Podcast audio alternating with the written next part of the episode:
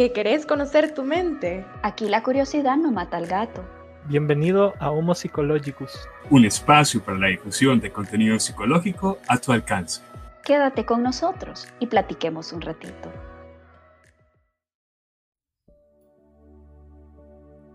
Hola querido escucha, ¿cómo te encuentras?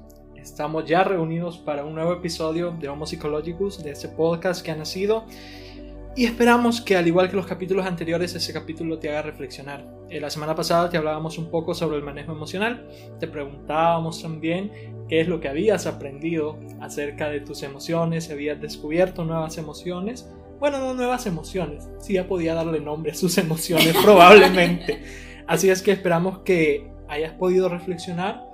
Hablábamos también anteriormente sobre resiliencia, sobre el afrontamiento y hoy como puedes ver tenemos un tema bastante interesante del que poco se habla y que sinceramente tendría que hablarse más comúnmente. Tendría que ser así como hablamos de qué vamos a comer hoy, así como hablamos de qué nos vamos a vestir, así como hablamos de qué vamos a hacer en las vacaciones del otro año cuando ya no haya pandemia, así podríamos hablar sobre un tema de duelo, de pérdida Así es que para hablar sobre ese tema siempre me acompañan mis compañeros del quórum. ¿Qué tal chicos? ¿Cómo están? Hola querido Herbert, querido escucha, bienvenido a otro capítulo. Me encanta la introducción que hiciste, porque definitivamente el, esta serie nos hemos enfocado un montón en el sentir, nos hemos enfocado en el afrontamiento y creo que llegamos al culmen de esta serie con el duelo, que es algo que nos parece tan grande como tema y tan complejo, pero así como tú lo dices, es algo perfectamente natural, porque así como nacemos, también nuestra vida termina. Y todas esas implicaciones que con la cultura se hace complicado, con la forma en que afrontamos el mundo, con nuestro tipo de resiliencia, con la forma en que nos adaptamos al mundo, pues ya no se vuelve un tema tan natural en todos. Claro. Este, qué gusto saludarlos, Gordon, querido escucha. Qué gusto estar de nuevo contigo. La verdad es que este tema en particular me gusta. Este, creo que, ya lo decía pero claro, es un tema de los días o días. El duelo, si lo hablamos en términos de pérdida, lo vamos a encontrar en cualquier circunstancia que nos suponga la pérdida de algo. Ya vamos a ver que más adelante vamos a hablar de diferentes enfoques, así que es un gusto estar contigo otra vez, querido escucha. Hola Herbert, ¿qué tal estás? es un gusto nuevamente eh, encontrarnos con un tema controversial y siempre el estilo quórum, que esperamos que te guste muchísimo, querido escucha, y pues obviamente que aprendas junto a nosotros. Así que estoy lista para comenzar este episodio del duelo. Así como decían nuestros compañeros, eh, bueno, mis queridos amigos, em, que es un tema que deberíamos de normalizar. La verdad lo seguimos tratando como un tema tabú y es algo que pasa en el día a día. Literalmente todos los días y más de una vez. Así que empecemos porque ese tema va a estar buenísimo. Va a ser bueno. Muy bien, así es que el duelo es algo que lo mencionamos a cada rato, muchas veces lo confundimos, eh, se habla de luto, se habla de duelo y en psicología, una corriente psicológica, el psicoanálisis nos habla del primer trauma, del nacimiento y muchos llegan a la definición de que ese también es el primer duelo que atravesamos los seres humanos, puesto que estamos atravesando una pérdida, esta separación de nuestra madre, de la comodidad de su vientre, para salir al mundo. Entonces, para poder hablar más claramente y que estemos quizá en sintonía, podemos definir qué es el duelo. Definitivamente, empezar por la definición es una excelente idea, porque la mayoría de nosotros, como tú dices, tenemos definiciones aproximadas. Me gusta empezar desde su etimología. la palabra duelo viene del latín dolus, que literalmente se puede definir como dolor. Esto hace una cierta alusión a un proceso, porque el dolor no es solamente, ouch, me dolió, ¿verdad? Sino que va un proceso por el que se atraviesa ante la muerte de un ser querido. Esa es la primera parte de la definición. Sin embargo, esta definición se extiende hacia cualquier cosa que pueda definirse como una pérdida y no necesariamente solo la muerte de un ser querido. Se puede experimentar duelo, por ejemplo, con la pérdida de una relación interpersonal, sea de cualquiera que sea su naturaleza. Esta es esa pérdida de algo que tú le has dado un sentido, un valor, que la ausencia de ello te causa este tipo de dolor tan específico que representa el duelo. Hay un autor eh, de apellido Pangraci, este pertenece, es un religioso, pertenece a un grupo de personas de su religión que se encargan de cuidar enfermos, enfermos en cuidados paliativos. Eso lo llevó él a estudiar mucho relacionado a duelo, pérdida y todo el proceso de muerte, tanatología. Y él ha podido enumerar una cantidad, bueno, no una gran cantidad, cinco tipos de pérdidas que nosotros podemos experimentar y que nos hacen vivir un duelo. Como ya Anita lo decía, el duelo no es únicamente por la muerte como nosotros generalmente conocemos. Eh, hay varias pérdidas que ocasionan duelo y entre ellas tenemos uno, ya lo mencionamos, la pérdida de la vida. Eso puede ser tanto la pérdida de la vida de un ser querido o nuestra propia pérdida de vida. De repente, cuando una persona está atravesando una enfermedad terminal, se está preparando para atravesar ese proceso, para llegar al proceso final del ciclo de vida de los seres humanos, la muerte. Tenemos la segunda, que es la pérdida de aspectos de sí mismo, es decir, eso se relaciona con eh, todo lo que tenga que ver con salud y pérdidas de capacidades, incluso de órganos o de miembros de nuestro cuerpo que nosotros tenemos. Pasa, por ejemplo, imagínense de alguien que tiene un accidente y debido a ese accidente tiene que perder una pierna. Le es amputada una pierna porque esa pierna ya no es funcional. Esa persona atraviesa un duelo por esa pérdida. Claro, yo creo que un punto destacable en ese punto es que a veces no necesariamente algo más radical, sino que también una función. De pronto ya no puedes adecuarte tu rutina habitual anterior por un fenómeno.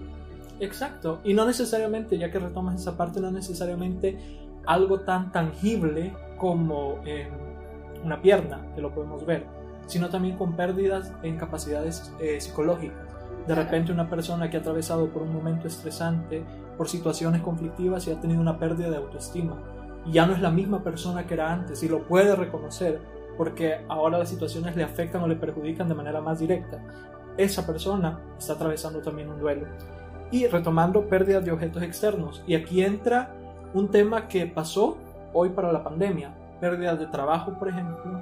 Pérdidas de relaciones con amigos. Pérdidas de salidas. Pérdidas de todo lo que tenga que ver con eh, objetos que estén en el ambiente que nosotros estábamos habituados a vivir o que estábamos habituados a tener y que nos daban cierto estilo de vida. Hoy en pandemia, no me van a dejar mentir, muchas personas se han quedado sin empleo. Y a raíz de esas situaciones, las personas dicen como, va y busca empleo. O desde que perdió el empleo solo pasa acostado, solo pasa triste y no hace nada por él sí mismo. Perdió el empleo y se le acabó la vida, no va y busca pero ¿qué pasa cuando no llegamos a comprender que esa persona se había habituado a su trabajo y que la pérdida de ese empleo le está ocasionando también un proceso de duelo? ¡Wow! ¡Qué denso lo que acabas de explicar, querido Herbert! Y es necesario porque me gustó mucho esa parte de la pandemia y yo hasta lo expandiría al primer tipo de duelo, porque nosotros estamos llorando figurada o literalmente, pues la pérdida de un estilo de vida que se fue con la pandemia ya no, ya no vivimos eso. Y es de verdad algo que tenemos que validar, tanto para nosotros mismos como en el otro. Lo que pasa es que ese, si entonces comprendemos que el duelo es todo aquello que supone una pérdida para nosotros, es decir, la ruptura de un vínculo, ya sea social, ya sea laboral, ya sea personal, interpersonal, estamos hablando que precisamente la pandemia caracterizó ese quiebre, ese punto de inflexión entre todo aquello que nos era habitual, con lo que estaba vinculado en nuestro sentido de funcionamiento y realidad, y tocó separarnos de esa habituación que ya había encaminado nuestra vida. Ahora, eso respondiendo a los componentes del duelo que suponen la pérdida de un vínculo, pero me llaman profundamente la, la, atención las particularidades del duelo por muerte en la cuarentena, en la pandemia.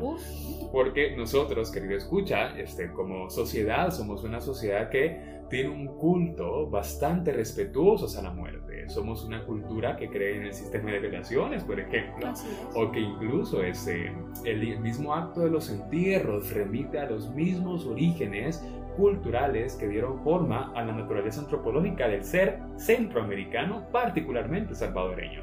Entonces, si tenés esta sociedad que de una u otra forma ha conservado con el paso de los siglos una cantidad muy grande de tradiciones que dan forma a ese proceso de aceptación de la muerte, de apertura a la muerte. Hey, ¿qué ondas con estas personas que no pudieron de pronto enterrar a sus seres queridos? ¿Velarlos? Aquellos que no se pudieron despedir incluso. No sé qué opinan ustedes. Por... Abrupto es la primera palabra que se me viene a la mente. No sé ustedes qué piensan con eso. Pues sí. Yo creo que es fuerte.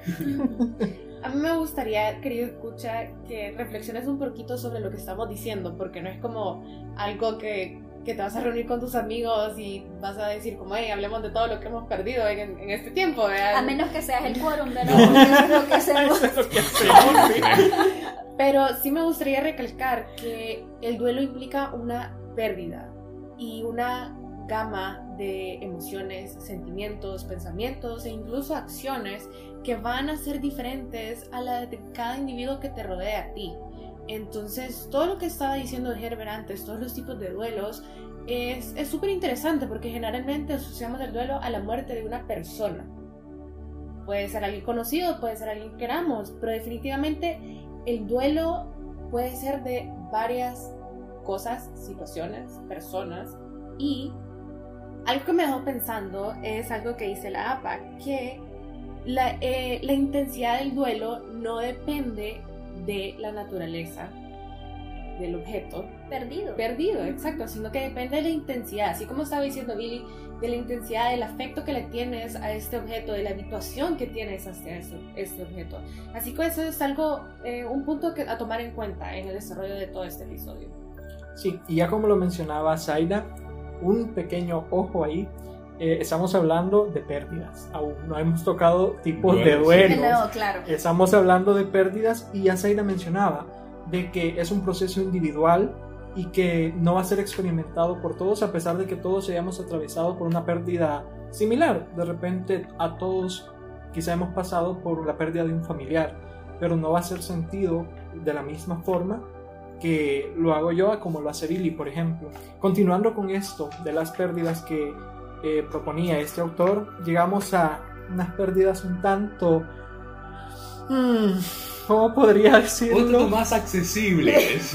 Sí, pero también penadas por nuestra sociedad y son las eso. pérdidas emocionales. Ah, Es decir, cuando atravesamos una ruptura con la pareja o con una amistad. Y esto es algo que socialmente, lastimosamente, nosotros tenemos bien impregnado de no darle importancia a las pérdidas emocionales que tenemos con las demás personas. Así es, es ese aspecto de debilidad que puede dar la pérdida, ¿verdad? Porque dentro de nuestra cultura, así como es hermosísimo como nosotros despedimos a las personas que amamos de esta vida, eh, cuando despedimos ese vínculo hacia otra persona, por, por sea el problema que sea o el motivo que sea, se invalida, por cierto. ¿Quién sabe por qué? Porque es igual de válido el, mismo sentir, así como decía Zaida, que no es el objeto o sujeto per se, sino es el afecto que tú has depositado sobre él. Entonces, ¿por qué una pérdida de una relación interpersonal o interpersonal no va a ser considerado con la misma magnitud que la pérdida de una persona?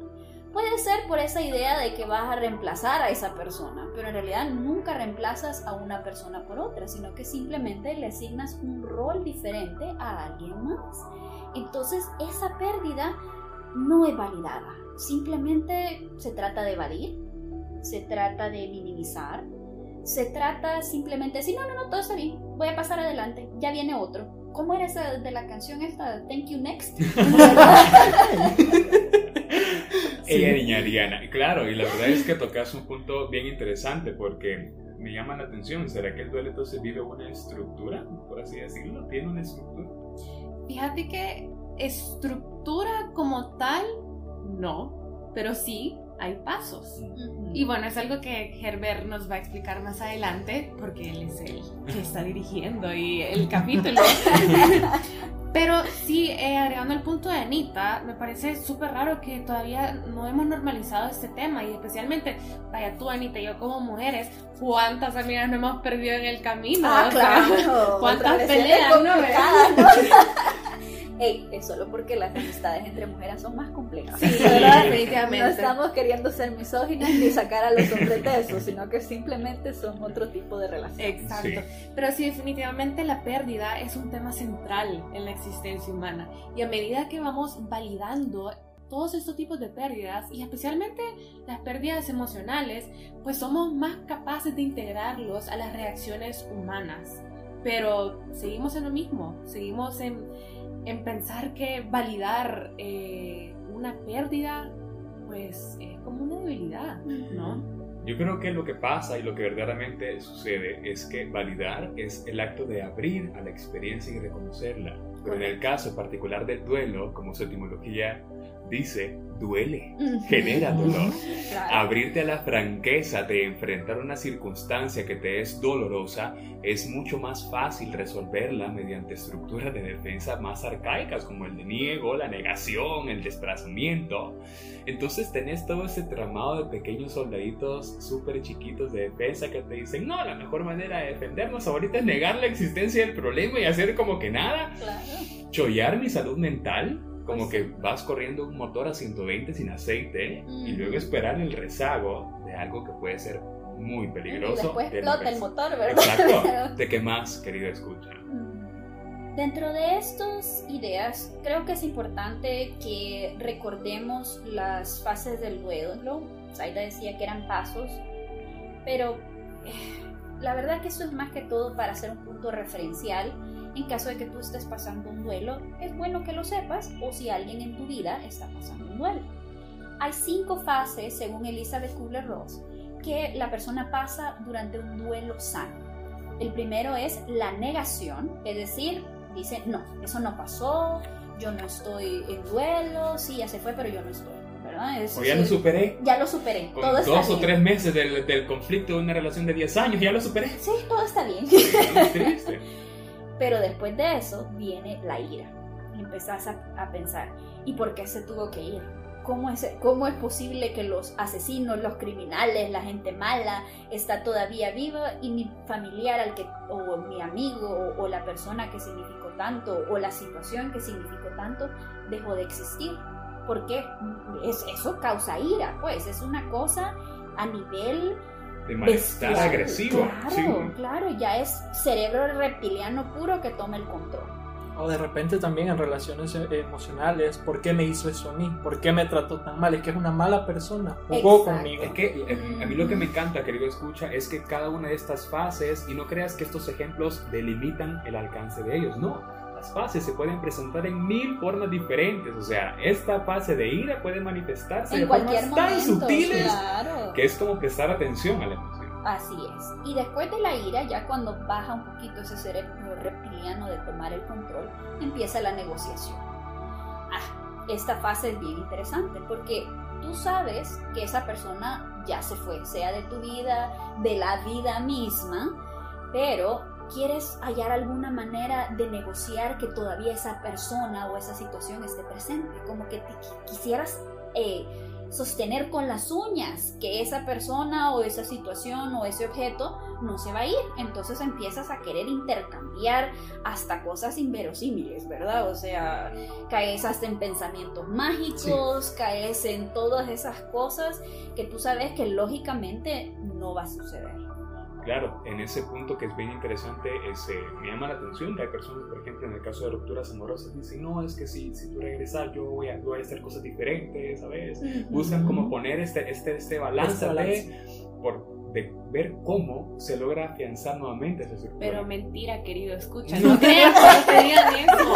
O en el caso, por ejemplo, ese de, de- de duelos este, patológicos por la pérdida de un ser querido, Sí. hay personas que llegan incluso a, a- a utilizar esos mecanismos de que tú mencionas pensamiento mágico espiritistas, de que dicen, no, es que yo tuve este sueño enorme y pasó tal cosa, tal cosa. Es una forma de compensar el dolor y negociar. Deja tú que ganan que fuera un sueño, llaman a que me contacten a Claro, que Pues hay una, una perso- sí. seanza, ¿verdad? Hay personas que incluso llegan a querer Sí, jugar Ouija, por claro. ejemplo, Sí. para, para di- lidiar con esas circunstancias. Y ojo, si tú haces eso, pues eso Claro, es, ese es- ese es tu, tu- tu- forma claro. de lidiar Claro. con el duelo. No estamos juzgando, sino que simplemente desde una perspectiva científica basada en evidencia, pues tú sabes que el pensamiento mágico deja mucho que desear, muchos oídos, ¿verdad? Claro.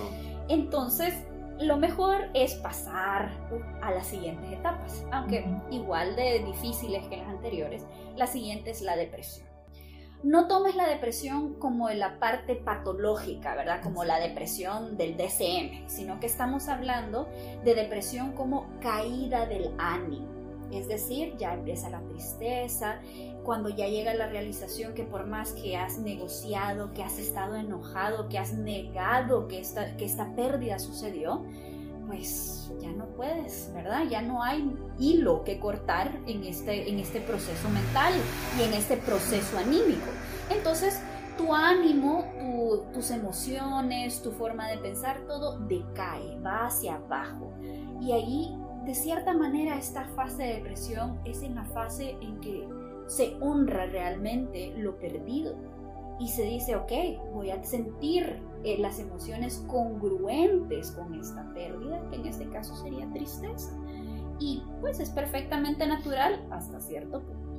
Pero fíjate que es súper interesante porque alguien que sí va a validar así lo que, todo, todo lo que tú estás diciendo es alguien que está consciente de la pérdida de las de significativa de- del objeto, cualquier objeto, porque tiene un valor real o simbólico. Pero ¿qué pasa cuando es una persona que no está consciente de la pérdida significativa? Ah, probablemente se va a quedar en alguna de las primeras fases. Exacto, Sí. y por eso me gusta decir pasos, porque para mí fases es que todos van a pasar por lo mismo. Sí, pues sí. O sea que eso es, es una- un intento de universalizar la experiencia, Sí. pero cada quien tiene sus expresiones. Exacto, propias. cada quien va a ir a su tiempo. Y conforme a sus mecanismos de afrontamiento lo Exacto. permitan. Y de hecho también es importante mencionar que no vamos a vivir las cinco etapas, las cinco fases, los cinco pasos. De, de hecho es un proceso, los mismos autores lo plantean, de que puede ser incluso me salto una y, no, y alguien dice pues yo perdí a tal persona o perdí tal cosa, pero nunca me sentí en negación, por ejemplo. No necesariamente tienes que vivir las cinco, sin embargo, sí es importante que pongas ojo a lo que estás sintiendo y que puedas al final llegar al último paso que Anita lo va a mencionar. El último y tal vez el que hace la diferencia entre un duelo sano y uno patológico es la aceptación.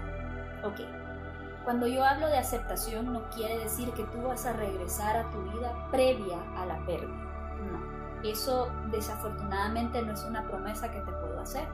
Simplemente es reconocer la pérdida, darle su valor y decir mi vida continúa a pesar de esta pérdida, la acepto y aprendo a vivir con ella. Porque así como te dice, ninguna persona reemplaza a otra, ninguna situación reemplaza a otra. Simplemente la vida tiene un curso que tomar. A mí me encanta la referencia que tú hiciste de honrar en el aprendizaje la experiencia dolorosa. Y es que ese, siento yo que es el propósito de la fase de aceptación.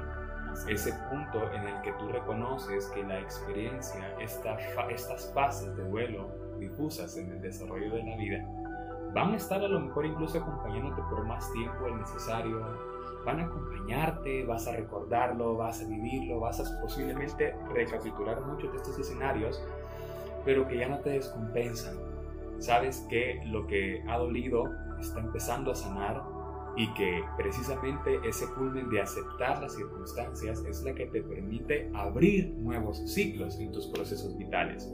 Porque eso es lo interesante también de los duelos. La mayoría de personas se cierran a la idea del duelo precisamente no solo porque es dolorosa, sino porque supone el abandono de algo y es una pérdida total.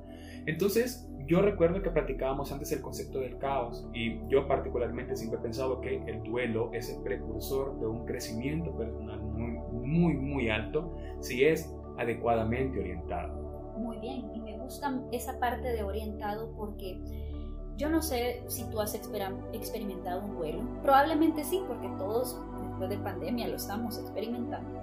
Pero no sé si te han dicho esta frase de dale tiempo al tiempo. Ok, el tiempo es importante porque te ayuda a cambiar tu perspectiva sobre la situación que te causó dolor. Sin embargo, no le puedes dejar todo el trabajo al tiempo.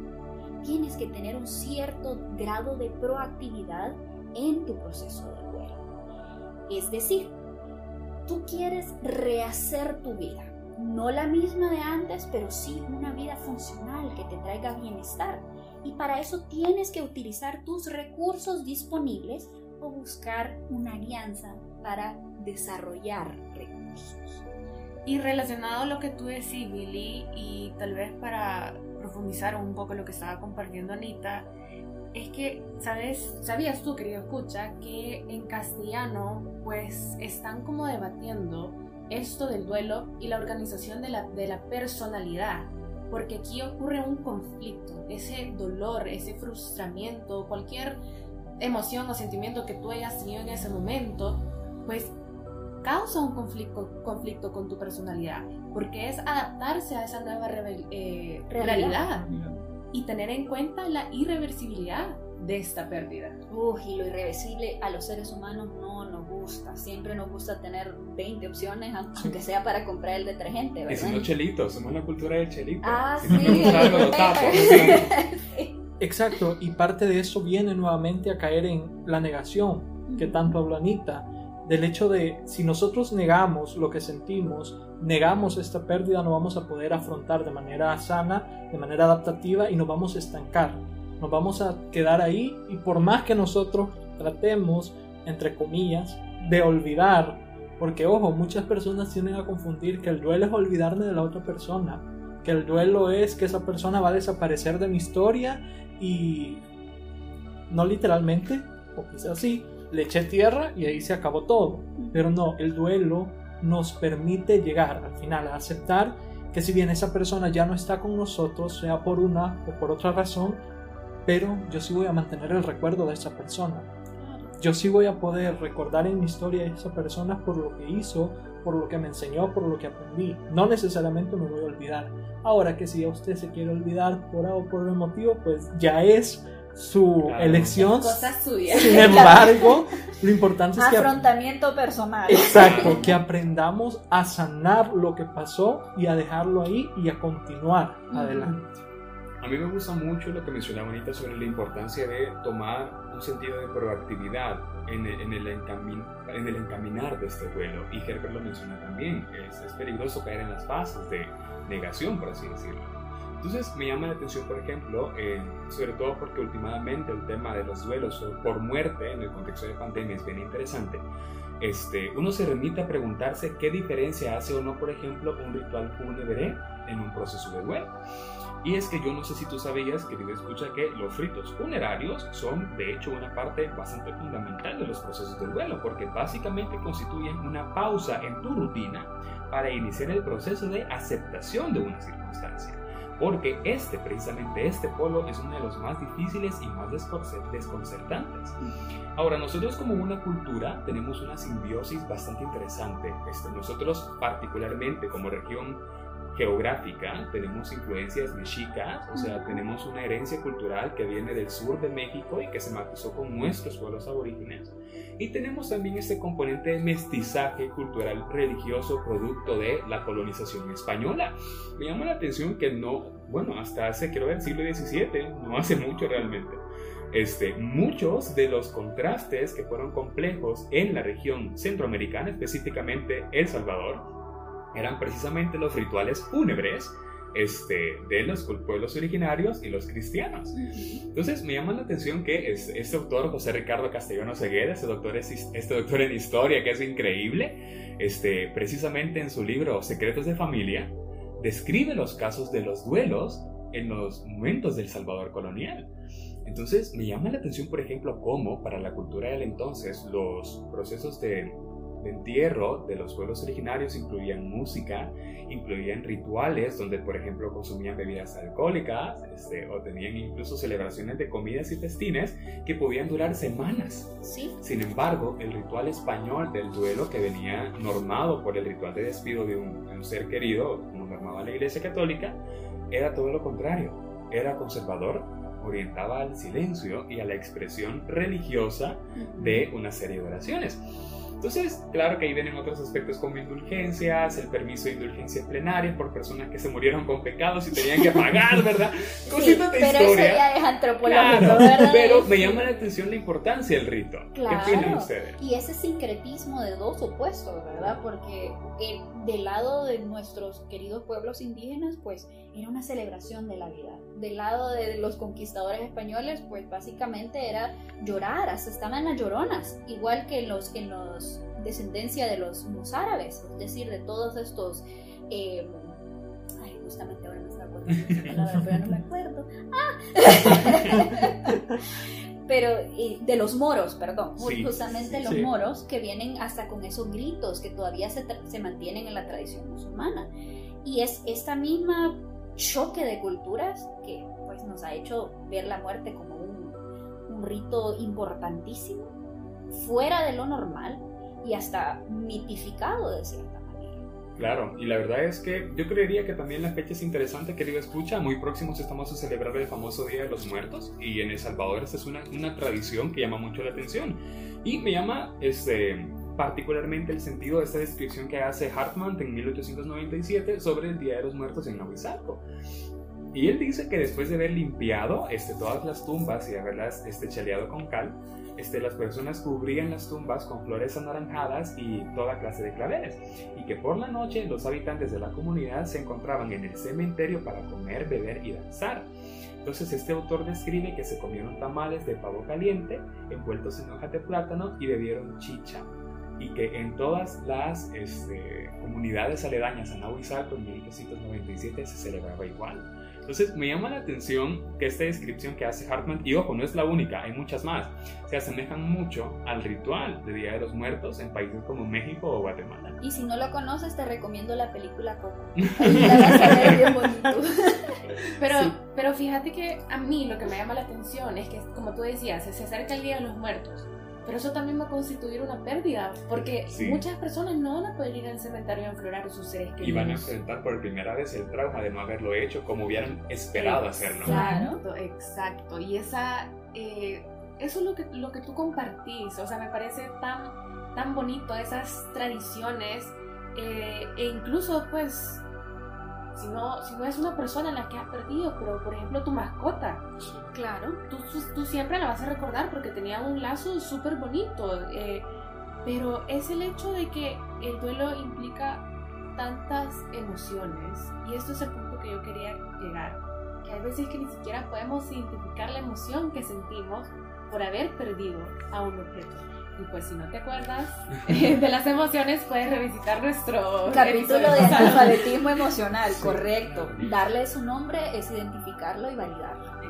De hecho, un punto que creo que es importante antes de entrar, por ejemplo, en formas de duelo patológicas, son las reacciones esperadas eventuales al proceso de aceptación. Y yo no sé, querido escucha, si todavía has escuchado del término este, reacciones de aniversario, que suele ser esta sintomatología que empieza a florecer cercanas a la fecha que fue el punto de inflexión y que representó la pérdida de un ser querido, de una pareja, de una mascota o de una relación interpersonal. Entonces, es esperado, muchas personas lo expresan como parte natural y esperada del proceso de duelo, estas reacciones de recapitulación sintomática, a lo mejor de tristeza, melancolía, Enojo. recuerdos, enojo, este, aproximándose a las fechas en las que ocurrió esta situación dolorosa. Claro, estás reviviendo el, el- lo El que hecho. sucedió. Claro. Sí. Lo importante es que no te quedes en el hecho, en el futuro, ¿verdad? Porque Exacto. no, no vas a estar ahí.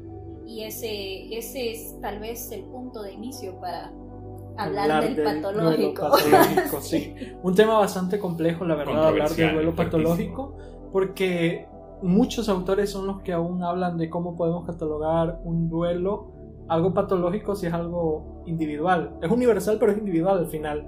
Eh, no puedo decir yo, por ejemplo, poner a, un estudio de personas que tienen trastorno de depresión y de repente decir son estos, estos, estos síntomas que se presentan en esa característica de tiempo y en todos pasa similar o casi similar a algo que tiene que ver con duelo y que influye la cultura, como ya mencionaba Billy, influye sentimientos, emociones individuales, como decía eh. Sin embargo, a pesar de todos estos contras que pueden haber con las investigaciones, han llegado los autores a poder detallar algunos tipos de duelos patológicos que ojo, es importante conocerlos porque culturalmente somos muy apegados a nuestras relaciones, muy apegados a nuestros objetos y por ahí puede haber un tipo de duelo que nos puede volver disfuncionales para continuar con nuestra vida. Aquel que falleció ya no está, aquella persona que se alejó de nuestra vida ya no está, nosotros sí estamos y tenemos que continuar. En efecto, a mí me gusta mucho esto del duelo patológico porque primero es complicado y lo complicado siempre es interesante. bueno, no siempre, pero a mí me Claro, a veces abruma un poco. ¿no? A mí me da ansiedad. Pero existen varios tipos, por ejemplo, el duelo puede llegar a ser patológico según el manual de estadística que se usa en, en psicología si dura más de seis meses y, o puede ser un año o dos años, dependiendo del autor y la estadística y el momento en que se dé. Sin embargo, también está el duelo patológico por su manifestación. Por ejemplo, el duelo reprimido.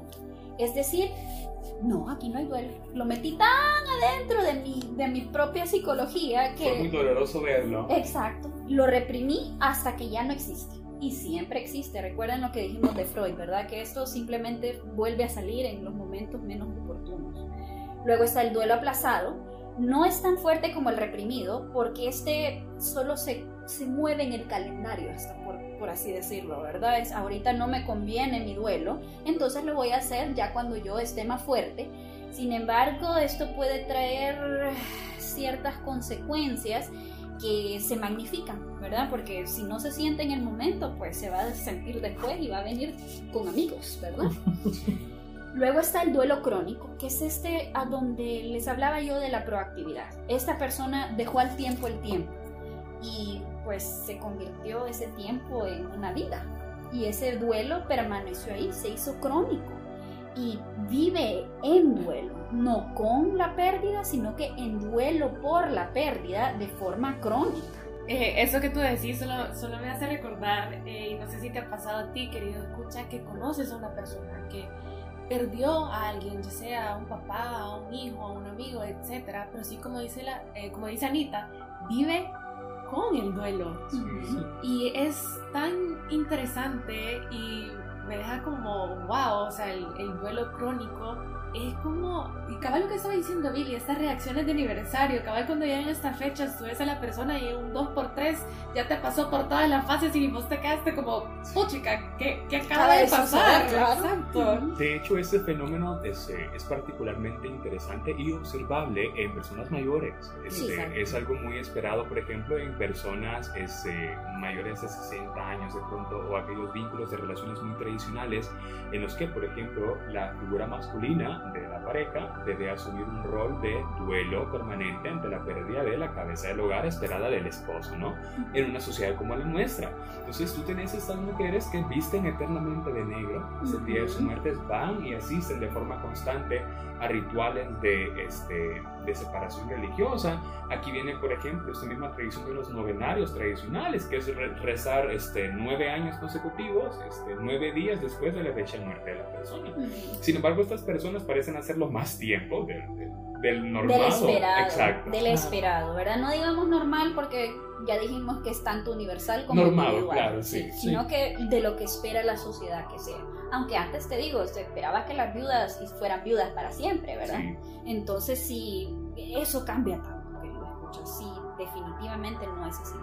Sí, otro fenómeno social también que nosotros atravesamos lastimosamente y que llevan o conducen a un duelo patológico, un duelo crónico, son las desapariciones forzadas que nosotros vemos habitualmente y que hoy en día aprovechamos también el espacio para decirles que se han expuesto en alza y que lastimosamente separan a personas de sus seres amados. Y esto hace, al igual que como las muertes por COVID, eso hace que las personas vivan en un duelo crónico, que no puedan darle Sí. un cierre a esta pérdida que han vivido. Así es que solo por el dato para ser también un tanto empáticos, pero también estar alertas de la situación. En efecto. Y siguiendo con el otro tipo de duelo patológico está la idealización. Básicamente canonizás a la persona que, que falleció. La convertís en una versión arquetípica perfecta de quien solía ser y no aceptás que era un ser humano igual que tú o yo. Entonces eso se puede volver patológico. Luego sigue la identificación, que es básicamente que te vuelves esa persona. Adoptas sus rasgos, sus manierismos, su forma de ser, para de cierta manera mantenerla en, en tu vida o mantenerla en vida. Que, que es súper interesante lo que decís, fíjate, porque, eh, no sé chicos, ustedes alguna vez tuvieron la oportunidad de, estas lecturas en las que, por ejemplo, si idealizas a la persona, pero ¿qué pasa? Bueno, los demás lo idealizan, pero ¿qué pasa si tú tenías una relación conflictiva con esa persona? Eso a ti te va a caer, eh, te va a hacer caer a una depresión todavía más profunda y esta vez sí patológica. Y por el otro lado, lo que tú estabas diciendo, eh, el último tipo de, de duelo. Sí, la identificación. Bueno, también como hay idealización, también puedes vilificar a la persona. O sea que si lo convertís en alguien perfecto, lo puedes convertir en el villano de tu historia. Ajá, pero vaya, imagínate también estos padres que tienen gemelos y uno de ellos murió. Ujú. Y quieren que a pura fuerza el otro hijo sea el, eh, el hijo que Que perdieron, claro. De hecho, es algo, a veces tal vez no en el caso de partos gemelares, pero sí es súper habitual, querido escucha, que por ejemplo padres que pierden a un primer hijo nombren al siguiente hijo como habían llamado a su primer hijo que falleció o al que no nació. Entonces, si el primer hijo de una pareja se va a llamar Carlos y fallece, seguramente el siguiente hijo se va a llamar Carlos y de una u otra forma va a vivificar el fantasma de un hermano muerto. Entonces, son cosas bien interesantes para que más o menos este es un pincelazo de las variables patológicas de un duelo. Hay más, hay, hay un poco más polémicas, hay Claro, más complejas. Uf. Este, la verdad es que la mente humana toca límites interesantes y ahí es donde se logra ver lo que sucede. Pero este, ya muy próximos, pienso yo, a cerrar este capítulo, este, me llama la atención un, un- un último detalle sobre los duelos de tipo patológico. Y es que para que no se te pierda el hilo, lo que hace característico al duelo patológico es que la pérdida no se asimila y se vive constantemente. Es decir, prácticamente vivís en duelo 24 horas al día, 7 días de la semana, todos los años de la vida que tenés. y no hay un, un proceso de aceptación y de reconstrucción de la vida. Te quedas, el duelo tiene que ser transitorio. Sí. No, no va a ser una cosa que se va a quedar para siempre, a menos que lo estés viviendo de una manera desadaptativa. Pero es, piénsalo así, tu tristeza, tu duelo, tus fases honran tu pérdida. Pero ya cuando se vuelve algo más que honrar, se vuelve una veneración a algo que ya no existe, a una obsesión, pues ya estás hablando de algo que ya no es adaptable. Exacto. Y tal vez como para explicar un poquito lo- a lo que se refiere eh, Anita con desadapt- desadaptativo, por ejemplo, guardar todas las cosas en tu casa y pero por guardar todas esas cosas ya no tenés espacio ni para ti o por ejemplo guardar la última servilleta que, que esta persona ocupó y la, la servilleta está podrida y pues se llena de hongo, lo que sea. O que simplemente tú, después de, no sé, 30, 40 años, alguien te menciona el nombre de esa persona y tú rompes en llanto. Como si ayer hubiese muerto. Ojo, no quiere decir que no sientas tristeza o nostalgia. No quiere decir que no pueda hacerlo, realmente no se trata de enjuiciar a las personas, pero desadapta porque muchas personas, por ejemplo, pierden sus trabajos, pierden sus familias, Se este, pierden a sí mismos. y se pierden a sí mismos, o sea, se despersonalizan, despersonalizan sus recursos familiares y de repente la vida se transformó en un culto a la muerte. Así es, muy bien dicho, de definitivamente un culto a la muerte. Bueno, y con eso querido escucha, como te decimos, nosotros no somos expertos en esta área ni queremos minimizar la experiencia del dolor. Yo sé que nosotros nos reímos mucho en el foro, somos muy felices de hablar de cosas curiosas, pero yo sé que tal vez tú pudiste haber sentido este episodio un poco ligero y fuerte en cuanto ligero a actitud, pero fuerte en cuanto a tema. Pero recuerda, nosotros lo único que queremos es normalizar. Sentir dolor por una pérdida es normal. Ya cuando se transforma en anormal, regresa un par de minutos y te vuelvo a recordarlo. Exacto. La verdad es que a lo largo de la historia, la pérdida y la muerte es algo que ha venido a volverse oscuro, a volverse místico, a dejarlo como una parte de la vida que nadie desea y que no debería de estar. Sin embargo, como Anita decía, es algo que debe de normalizarse. Entonces entender que en nuestra vida vamos a atravesar por pérdidas de diferente tipo, entender que vamos a atravesar por un duelo, entender que incluso nosotros vamos a tener que llegar a la muerte, Así es. nos va a permitir adaptarnos y empezar a disfrutar lo que estamos viviendo hoy en día. Empezar a disfrutar nuestras relaciones con nuestros amigos, nuestras relaciones con nuestra familia, nuestras relaciones de parejas. ¿Por qué? Porque, como bien dice la sentencia popular, hoy estamos, mañana no sabemos.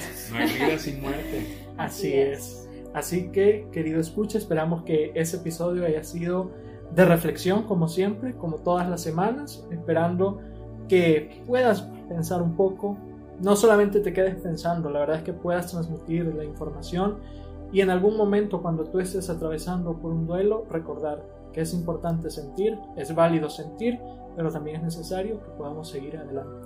Me encanta, Herbert, lo que has dicho. Y querido escucha, eh, nuestro propósito, solo para recordarte, es normalizar estos temas, que tú te informes y pues, por supuesto, que tú encuentres la hora de sanar de cualquier situación que tú estés pasando. Ha sido un gusto acompañarte, querida escucha. Qué bueno que estés con nosotros. Esperamos que nos encontremos en un próximo capítulo. Y no olvides encontrar siempre un momento de gratitud. Hace que las cosas cambien. Y como te dejo todas las semanas, recuerda reflexionar. Es importante. Chao, bye. Recordá ser gentil con vos mismo. Un placer, querido escucha. Recuerda, abre tu corazón para aprender. Gracias por escucharnos este día, querido escucha. Si te quedó alguna duda al respecto del tema de hoy o quieres comentarnos o sugerir algo, puedes escribirnos al correo homopsychologicus2020.gmail.com o buscarnos seguirnos en Instagram como homopsychologicus2020. Hasta la próxima.